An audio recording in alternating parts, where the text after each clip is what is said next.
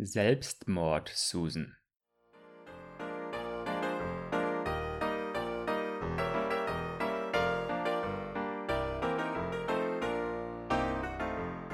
Mein Name ist April.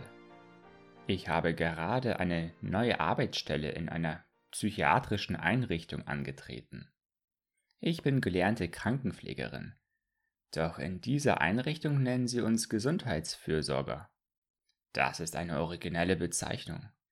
Das ist, als würde man seine Mutter statt Mama jetzt leitende Sachbearbeiterin für häusliche Angelegenheiten nennen.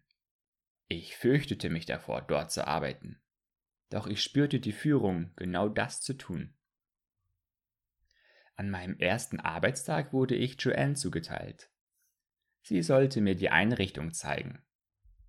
Wir stiegen in einen Aufzug, um in den zweiten Stock zu fahren. Und statt der gewöhnlichen Knöpfe hatte er Schlösser. Jede Etage verfügte über einen Platz, wo der Schlüssel hingehörte. Joanne sagte, alles ist hier verschlossen, der Aufzug, die Feuerschutztüren und alle Ausgänge. Du brauchst sogar einen Schlüssel, um auf die Toilette zu gehen. Sonst hast du den ganzen Raum voller Patienten, die dir Gesellschaft leisten. Ich fragte, wie schlimm sind diese Leute? Joanne antwortete, ganz schön schlimm. Wir haben fünf Mörder auf der Etage, auf der du arbeiten wirst. Je höher im Gebäude, desto schlimmer sind sie, und du arbeitest auf der obersten Etage. Ich fragte weiter, warum fahren wir in den zweiten Stock, wenn ich doch im vierten Stock arbeite? Joanne sagte, du musst dich erst daran gewöhnen, und wir müssen sehen, ob du es aushältst. Einige hören vom zweiten Stock aus gleich wieder auf, bevor sie den vierten überhaupt gesehen haben. Diese Aussage half niemandem. Die Aufzugtür öffnete sich in der zweiten Etage und wir stiegen aus. Es saßen zehn oder zwölf Patienten im dortigen Fernsehraum, gleich wo der Aufzug anhielt. Das Schwesternzimmer befand sich auch gleich dort, es war das Einzige, was in der Umgebung irgendwie fehl am Platz aussah. Dort lag ein Teppich auf dem Boden. Es hatte eine nette Tapete an der Wand, an der auch Bilder hingen. Die Patienten, die sahen, dass dort jemand Neues gekommen war, stürmten alle auf uns zu und redeten alle gleichzeitig. Einige fragten mich nach meinem Namen und sagten, meine Kleider würden ihnen gefallen. Andere begannen, mit ihren Fingern durch meine Haare zu fahren, und wieder andere wollten, dass ich mich zu ihnen setzte. Joanne sagte, ihr lasst jetzt mal alle in Ruhe. Sie ist eine neue Angestellte, keine Patienten. Sie drehten sich um und gingen weg, als sei ich der Feind. Die lächelnden Gesichter verwandelten sich in finstere Blicke. Joanne sagte, das sind diejenigen, die darauf vorbereitet werden, wieder nach draußen entlassen zu werden. Ich fragte, sind Sie geheilt? So geheilt wie möglich, erwiderte Joanne. Wir stiegen zurück in den Aufzug und fuhren als nächstes in den dritten Stock. Als sich die Aufzugtür öffnete, sprang ein Mann zu uns in den Aufzug. Joanne sagte, wir brauchen Hilfe im Aufzug. Ich wusste nicht, was ich tun sollte. Der Mann kam zu mir und griff mich bei den Haaren. Ich konnte nichts sehen als gelbe Zähne und eine laufende Nase. Ein paar Leute kamen gerannt und zogen ihn aus dem Aufzug. Er ließ aber meine Haare nicht los, und so wurde ich an den Haaren mit aus dem Aufzug gezogen. Die herbeigeeilten Helfer versuchten, seine Hände von meinen Haaren zu lösen. Sie brauchten zehn Minuten, bis das gelang. Doch er hatte immer noch eine ganze Menge meiner Haare in den Fingern, die er mir ausgerissen hatte, als sie ihn fortschleiften. Er schrie, das ist meine Freundin. Joanne sagte, Komm, jetzt fahren wir auf deine Etage. Ich stieg nur in den Aufzug, weil ich hier nicht bleiben wollte. Ich zitterte am ganzen Leib und fragte mich, bist du dir wirklich sicher, dass du das willst? Die Aufzugtür öffnete sich auf der vierten Etage. Zwei Frauen wollten sich gerade in einen Faustkampf stürzen. Andere schrien und feuerten sie mit Kampfrufen an. Joanne ging zwischen die beiden und weiteres Personal eilte hinzu, um die Streithähne zu trennen. Ich bemerkte, dass es hier weder Teppiche noch Tapete oder Bilder an den Wänden gab. Es waren Gitter und Riegel vor den Fenstern. Der Boden war gefliest und ansonsten sah man nur Betonwände. Das Personalzimmer war von oben bis unten vergittert und die Tür war aus Maschendraht. Wir gingen in das Personalzimmer und Joanne stellte mich Patty und Laurie vor, die ebenfalls in dieser Schicht Dienst hatten. Dann zeigte sie auf einen Mann, der etwas in ein Diagramm eintrug und stellte ihn als Don vor. Don sagte, trainiere sie gut. Morgen ist die Selbstmord-Susan wieder dran. Es ist der 1. Juni. Joanne sagte, oh nein. Larry sagte, ich melde mich krank. Patty sagte, bin ich froh, dass ich die nächsten zwei Wochen Urlaub habe. Joanne fragte, wie hast du das geschafft? Patty antwortete, ich habe meinen Urlaub schon so früh angemeldet, dass ich noch die freie Auswahl hatte. Und da habe ich natürlich zugesehen, dass ich Anfang Juni nicht hier bin. Ich habe das letztes Jahr mitgemacht und das hat mir gereicht. Ich fragte, was es mit dieser Selbstmord-Susan auf sich habe. Joanne sagte, sie ist eine Frau, die jedes Jahr am 2. Juni hierher kommt. Sie hat vor 17 Jahren am 2. Juni ihr Baby verloren. Jedes Jahr an diesem Jahrestag versucht sie, sich das Leben zu nehmen. Ihr Mann lässt sie morgens etwa um 7 Uhr von der Polizei hierher bringen, genau wenn wir zur Arbeit kommen und bis wir Feierabend haben, hat sie uns fertig gemacht. Sie ist hochgradig selbstmordgefährdet und so muss ständig jemand in Reichweite bei ihr bleiben. Manchmal sind sogar zwei Leute dafür nötig. Larry sagte, Morgen ist Samstag und am Wochenende ist sowieso immer nur wenig Personal da. An diesem Abend ging ich nach Hause und fürchtete mich wirklich vor dem nächsten Morgen und vor Selbstmord Susan. Dabei war ich dieser Frau noch gar nicht begegnet. Die Nacht ging schnell vorbei. Mir kam es vor, als hätte ich mich gerade erst hingelegt, als schon wieder der Wecker klingelte. Mein erster Gedanke war, oh nein, Selbstmord, Susan mein zweiter Arbeitstag. Als ich auf der Station ankam, sagte Joanne zu mir, du schuldest mir fünf Dollar. Ich fragte, warum? Joanne antwortete, ich habe mit Don um fünf Dollar gewettet, dass du nicht mehr wiederkommst. Wir fuhren mit dem Aufzug in den vierten Stock und gingen gleich ins Personalzimmer. Don sagte gleich als erstes, Joanne, ich will meine fünf Dollar. Und dann, ist Selbstmord Susan noch nicht hier? Die Nachtschwester sagte, Nein, und ich möchte jetzt schnell die Übergabe machen, damit ich hier raus bin, bevor sie kommt. Nachdem sie gegangen war, sagte Don, Toll, wir vier für 35 Patienten. In der Woche sind wir acht oder neun und am Wochenende nur vier. Die Patienten brauchen aber trotzdem drei Mahlzeiten am Tag müssen ihre Medikamente bekommen und wollen alle zwei Stunden nach draußen, um zu rauchen. Nichts ändert sich, außer der Tatsache, dass wir nur die Hälfte an Personal haben, um die ganze Arbeit erledigt zu bekommen. Mädels, lasst uns gleich anfangen, damit wir so viel wie möglich schon geschafft haben, bevor Selbstmord Susan hier aufschlägt. Joanne, du und Lori, ihr kümmert euch im stündlichen Wechsel um Susan. So kriegt ihr zwischendurch eine Verschnaufpause und ihr bleibt einigermaßen fit. Es wäre nicht richtig, April jetzt schon bei ihr einzusetzen, solange sie hier noch nicht eingearbeitet ist. April kann mir helfen, mit den anderen zum Rauchen nach draußen gehen, das Essen verteilen, die Leute aus dem Bett holen und Medikamente ausgeben. Sie muss ihre eigene Arbeit schaffen und dazu noch die der anderen vier Leute, die uns heute fehlen. Wer gerade nicht mit Susan beschäftigt ist, hilft dir, damit wir alles geschafft bekommen. Wir begannen mit der Arbeit. Don nahm sich ein paar leere Blätter Papier und ging zu einem Tisch, an dem ein sehr, sehr großer Mann saß. Don legte die Bögen vor ihn und sagte, die müssten bis Montag fertig sein. Der sehr große Mann sagte, okay, Kumpel. Er klang wie ein kleiner Junge. Ich fragte Joanne, wer ist denn dieser riesige Kerl? Joanne antwortete, er ist zurückgeblieben. Er hat den Verstand eines Dreijährigen. Ich sagte, der ist ja vielleicht riesig.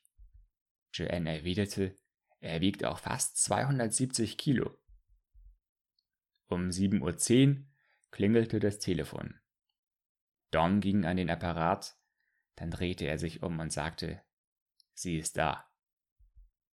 Don bat mich, aus dem Fenster neben dem Fotokopiergerät zu schauen und ihm zu sagen, ob ich irgendwelche großen teuren Autos vor dem Hintereingang sehen würde.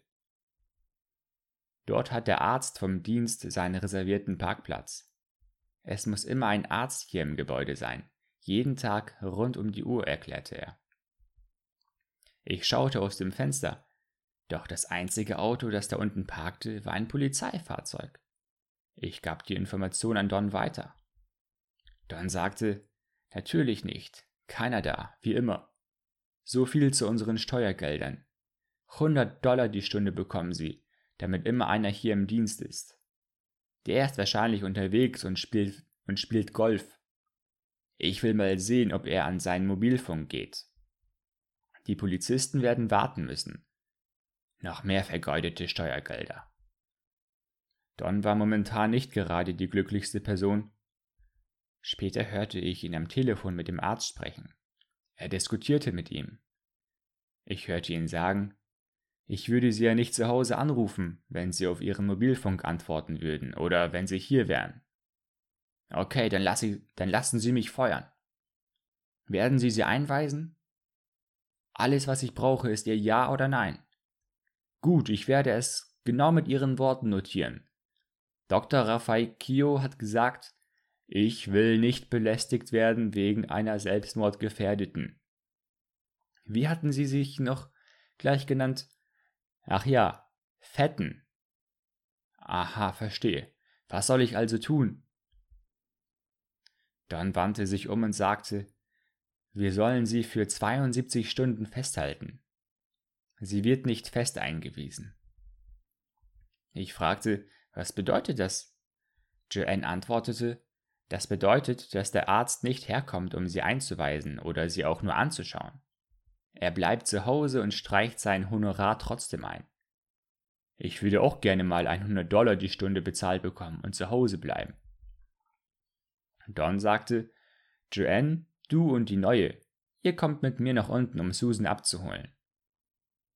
Als wir nach unten in den Hausflur hinter dem rückwärtigen Eingang kamen, sahen wir dort eine Polizistin und einen Polizisten, die die Frau jeweils rechts und links festhielten. Sie hatten ihr das T-Shirt über den Kopf gezogen, so dass es ihr Gesicht bedeckte, und sie trug Handschellen. Don fragte, wozu ist das gut? Die Polizistin antwortete, sie spuckt. So verhindern wir, dass sie uns von oben bis unten voll spuckt. Don sagte, ziehen Sie ihr das Oberteil wieder herunter. Joanne sah die Polizisten an und sagte, sie hätten ja auch das Rückenteil ihres, ihres T-Shirts dafür nehmen können statt das Vorderteil. Don füllte einige Papiere aus, händigte sie den Polizisten aus und sie ging. Er forderte Joanne und mich auf, Susan in einen anderen Raum zu bringen und sie gründlich zu durchsuchen. Joanne sagte, das können wir beide aber nicht alleine, da wirst du uns helfen müssen. Don sagte, Susan, diese zwei Frauen müssten dich jetzt durchsuchen. Mach ihnen jetzt keine Schwierigkeiten oder ich muss mich mit einschalten. Susan sagte kein Wort. Sie war eine große Frau um die 100 Kilo und fast 1,82 Meter groß. Sie kooperierte. Sie spuckte nicht einmal.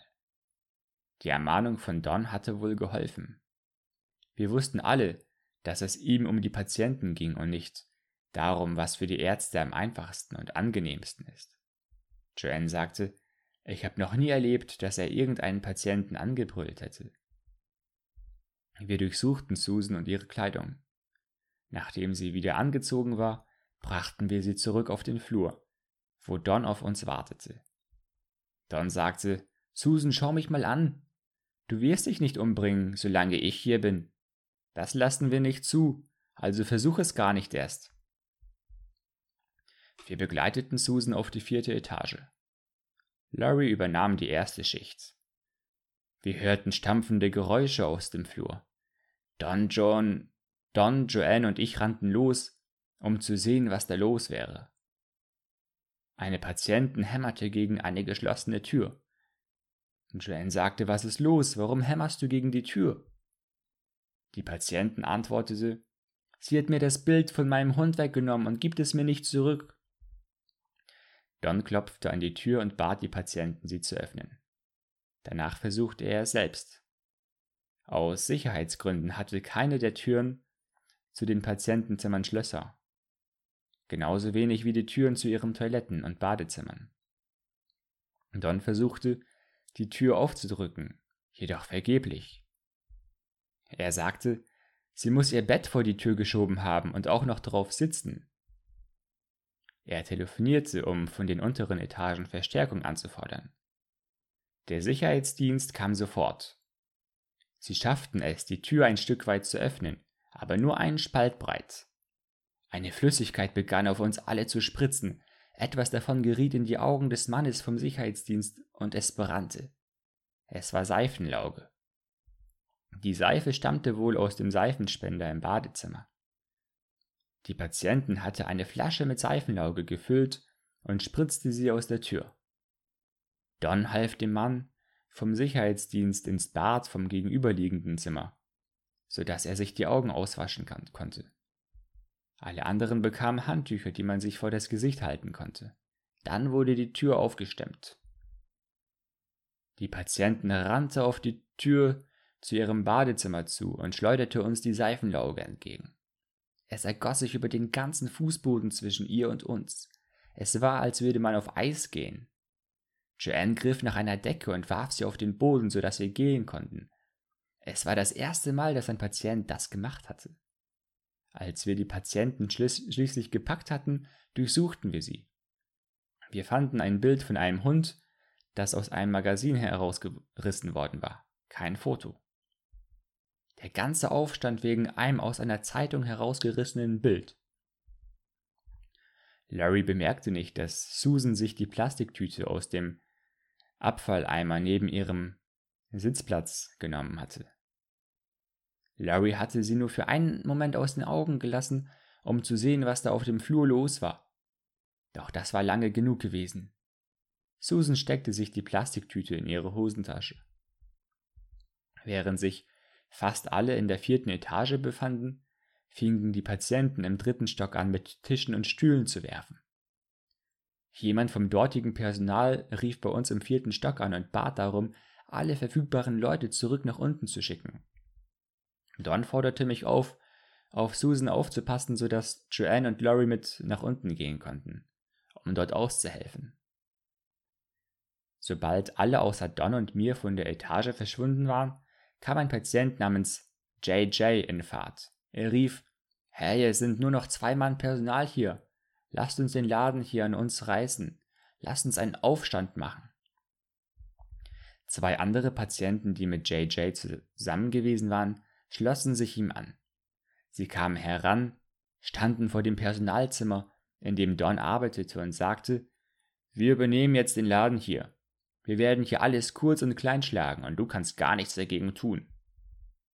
Don schaute beiläufig hoch und stand dann auf, öffnete die Tür und ging hinaus zu dem Platz, an dem die drei standen. Sie waren nun bereit, sich auf ihn zu stürzen. Don sagte mit wirklich ruhiger Stimme, Ihr Jungs vergesst, dass ich hier der verrückteste von allen bin. Ich bin zehnmal verrückter als ihr drei zusammen. Sie waren verblüfft von seinen Worten und warteten darauf, dass er versuchen würde, sie körperlich an ihrem Vorhaben zu hindern. Der sehr große Patient, der an dem Tisch gesessen und gemalt hatte, stand auf, rannte herüber und stellte sich neben Don auf. Er sagte, wenn ihr meinem Freund was tut, setze ich mich gleichzeitig auf euch alle drauf. Und da bleibe ich dann den ganzen Tag sitzen. Die drei Patienten hatten darauf offenbar keine Lust. Also drehten sie sich leise um und versuchten nicht mehr irgendwelche Schwierigkeiten zu machen. Als Joanne und Laurie zurückkamen, waren sie überrascht, weil sie gedacht hatten, sie würden, sie würden hier oben das reinste Chaos vorfinden. Ich erzählte ihnen, was passiert war. Sie sagten, ja, Don gibt ihm immer Papier und Buntstifte. Danny, der große Patient, sagt, er mache seine Hausaufgaben. Manchmal sieht man ihn auch spät abends auf dem Fußboden des Badezimmers malen. Wenn man ihn dann fragt, was er da tut, dann sagt er, er mache seine Hausaufgaben. Die fertigen Hausaufgaben gibt er dann Don und der muss sie benoten. Er benotete sie alle mit einer Eins. Alle anderen behandeln ihn wie einen Idioten, sogar die Ärzte. Sie machen sich auch über Don lustig. Don sagt dann zu den Ärzten, eure Pillen bringen auch nicht alles in Ordnung und gibt Danny weiterhin sein Papier und seine Buntstifte. Ich möchte nicht sehen, was Danny jemandem antun würde, der es wagt, sich an Don zu vergreifen. Es sind gar nicht genug Leute hier, um demjenigen aus der Patsche zu helfen, ganz zu schweigen davon, dass man einen Kran brauchen würde, um Danny hochzuheben, wenn der sich irgendwo draufsetzt. Don und ich gingen mit den Patienten nach draußen zum Rauchen. Sie haben dort einen eingezäunten Bereich, in dem sie rauchen können. JJ sagte draußen zu Don, was würdest du machen, wenn ich über den Zaun springen und weglaufen würde? Don antwortete, ich würde dir zum Abschied winken. JJ sagte, würdest du nicht versuchen, mich wieder einzufangen? Don sagte, nein, ich würde wieder nach oben gehen. Nach einer Weile, wenn du längst verschwitzt und hungrig bist, dann könntest du an mich denken, wie ich da oben in dem schönen, kühlen Zimmer sitze und dein Abendbrot zusätzlich verdrücke. Wenn du wegläufst, dann nimm deine beiden Freunde nur mit, dann kann ich ihr Abendbrot Danny geben. JJ sagte, Du wirst nicht mein Abendbrot essen, und ich soll hungern. Don erwiderte, Nun, dann solltest du vielleicht den Gedanken vergessen, über den Zaun zu springen und davonzurennen. JJ erzählte daraufhin seinen beiden Freunden, Don würde sich wünschen, dass sie davonlaufen würden, damit er und Danny ihr Abendbrot verspeisen können. Die drei waren die ersten, die nach der Rauchpause wieder anstanden, um ins Gebäude zu kommen. Als wir zurück auf unsere Station kamen, war Joanne mit ihrer Schicht bei Susan an der Reihe. Susan sagte zu ihr, sie sei müde und wolle sich hinlegen, um ein Nickerchen zu machen. Joanne folgte ihr in ihr Zimmer und zog sich einen Stuhl neben ihr Bett. Susan kroch unter die Decke und lag eine Weile ruhig da. Sie fingerte langsam die Plastiktüte aus ihrer Hosentasche und breitete sie unter der Decke aus. Als sie sie so parat gelegt hatte, dass sie sie zusammen mit der Decke über ihren Kopf ziehen konnte, sagte sie zu Joanne, das Licht würde sie stören und zog die Decken über ihren Kopf. Dabei legte sich die Plastiktüte ebenfalls über ihren Kopf. Susan war wirklich raffiniert vorgegangen. Joanne wurde nicht argwöhnisch und merkte nichts. Sie beobachtete, wie sich Susans Brustkorb unter ihren Atemzügen hob und senkte, als sie plötzlich zu, Atem, zu atmen aufhörte. Joanne zog die Decke zurück und Susan sah schon ganz blau aus. Joanne schrie nach Don und er kam angerannt. Susan hatte einen Knoten in die Tüte um ihren Hals gemacht. Die Tüte erwürgte und erstickte sie gleichzeitig. Don riss ein Loch in die Tüte, wo ihr Mund war, und Joanne versuchte, sie von ihrem Hals zu lösen. Don versuchte Mund-zu-Mund-Beatmung bei Susan, doch die Tüte würgte sie noch immer. Don zog sein Taschenmesser heraus und schnitt die Tüte weg. Dann gab er Susan wieder Mund-zu-Mund-Beatmung und sie bekam wieder Luft. Es dauerte noch zwei Atemzüge lang, und sie begann wieder selbst zu atmen und kam nach einer weiteren Minute zu sich. Sie schaute auf und begann zu weinen, weil ihr Selbstmordversuch gescheitert war. Don rief erneut den Arzt an und erzählte ihm, was gerade passiert war. Wir hörten ihn sagen, nein, das werde ich nicht aufschreiben. Ich werde hinschreiben, Arzt vom Dienst ordnete von zu Hause aus telefonisch an, Sie waren nicht hier. Dann legte Don wieder auf und sagte, nun wird er kommen. Don ließ mich den letzten Teil der Schicht Susan beobachten. Sie weinte immer noch, als ich ins Zimmer kam. Nach einer Weile fragte ich sie, weshalb sie sich umbringen, unbedingt umbringen wolle. Sie sagte, weil mein Baby im Himmel bei Jesus ist und nicht hier bei mir. Ich sagte, wohin meinst du denn, dass du gehen wirst, wenn du dich selbst umgebracht hast? Susan sagte, in die Hölle. Ich fragte, würdest du nicht lieber in den Himmel gehen und wieder mit deinem Baby zusammen sein und es dort für immer und ewig in deinen Arm halten können? Susan hörte auf zu weinen und sagte, darüber habe sie noch nie nachgedacht. Sie wollte das Telefon benutzen. Also machten wir uns auf den Weg, um Don zu suchen und es ihm zu sagen.